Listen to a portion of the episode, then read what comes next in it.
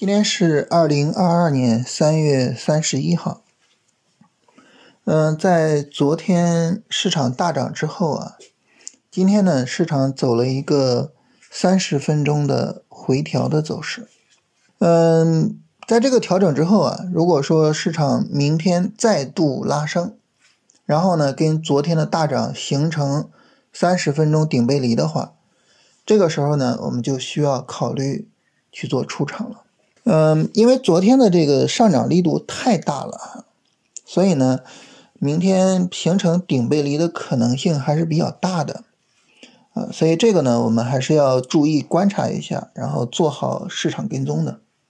当然哈，如果说最终市场不形成顶背离啊，就是明天再有一根大阳线啊，甚至比昨天的大阳线还要大啊，那当然就就不用出场了，是吧？持仓啊，那这这太好了。啊，所以呢，要看看行情的情况啊，但是只不过说呢，就是形成顶背离的可能性比较大，所以要特别的关注一下。呃，这是整体的一个对明天的操作计划，因为它比较简单啊，所以不用太多说。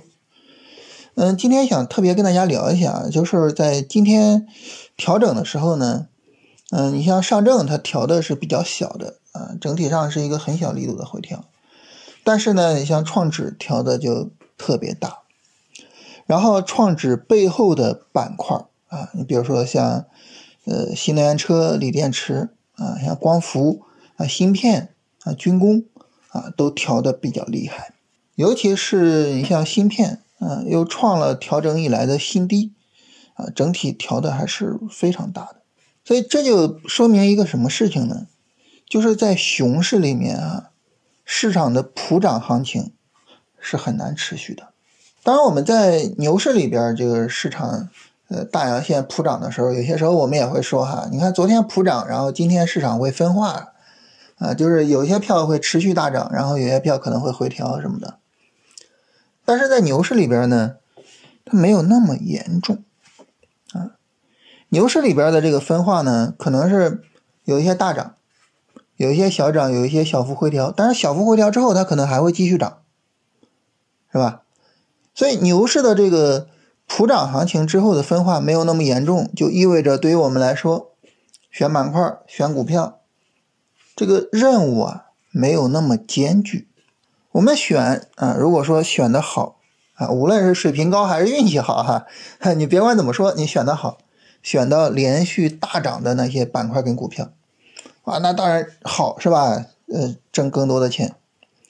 但是呢，如果我们选到那种，你比如说拉升回调、拉升回调，就那种股票，就是问题也不是很大嘛，对吧？它它整个是在一个上涨的轨道之中，所以也不是特别大的问题。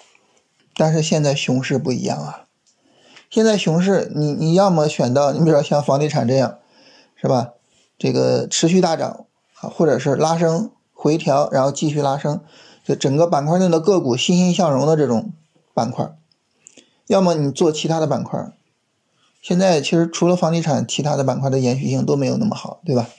所以这种情况下呢，你比如说，如果说我们抄底做了电池，抄底做了芯片，那昨天还挺高兴，今天就熊市跟牛市最大的区别就是。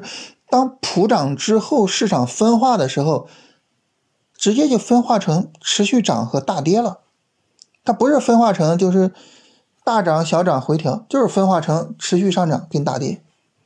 所以这个时候呢，它就要求我们就是精选个股啊，必须得特别的去精选板块，去精选个股。那我们说，我们怎么样去精选板块跟个股呢？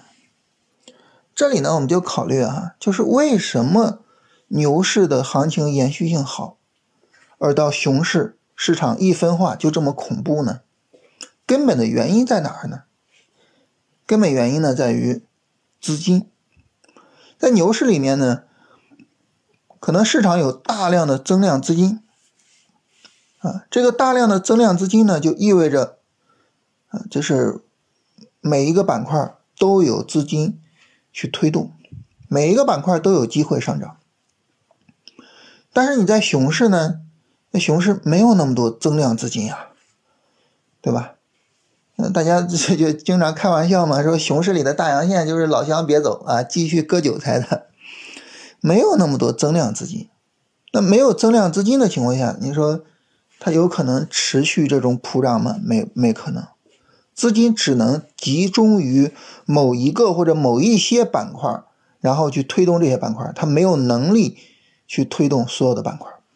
当我们考虑到就是呃这么一个这个根本逻辑之后，其实选板块、选股票的方法就很简单了，就是我们去判断，我们去跟踪。哪些板块、哪些股票，它资金没有撤退，它还是有资金在里边做的。哎，我们的任务就是这个。那我们怎么判断这个板块的资金没有撤退呢？很重要的一个判断条件，就首先，这个板块在涨的时候，它应该体现出强有力的上涨，应该体现出有资金进来了。啊，你像这个芯片这种持续下跌的、持续创新低的，这种都不用看，是吧？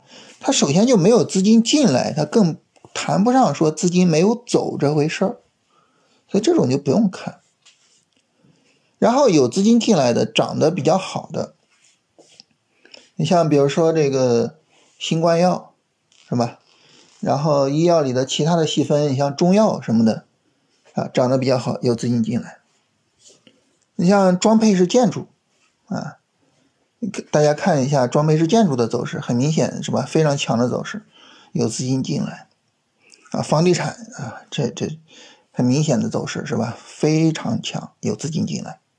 所以首先呢，我们把这些找到。你看现在这个数字货币是吧？有有资金进来，然后呢，然后怎么判断资金没有走呢？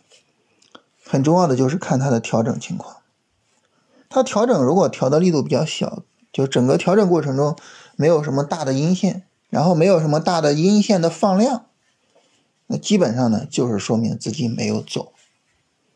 所以越是在熊市的时候，越要坚守这种强有力拉升，然后小回调的条件，也就是越在熊市越要坚守龙回头的条件啊。这是今天跟大家讲的就是核心的这一句话。牛市里面呢，你选的时候选错了，没问题，市场呢能够来挽救我们。但是在熊市里边呢，我们选的时候选错了，谁能来救我们呢？谁能来帮我们呢？没有人，没有人能来帮我们。所以越是在熊市，越要注重啊，就是严格的对板块和个股的选择，越要注重这个板块这个股票是否符合龙回头的要求。它能不能给我们提供一种操作上的安全性啊？这个对于我们来说是至关重要的，是我们在熊市里面去做操作的生命线啊。所以今天呢，特别跟大家聊一下这个话题。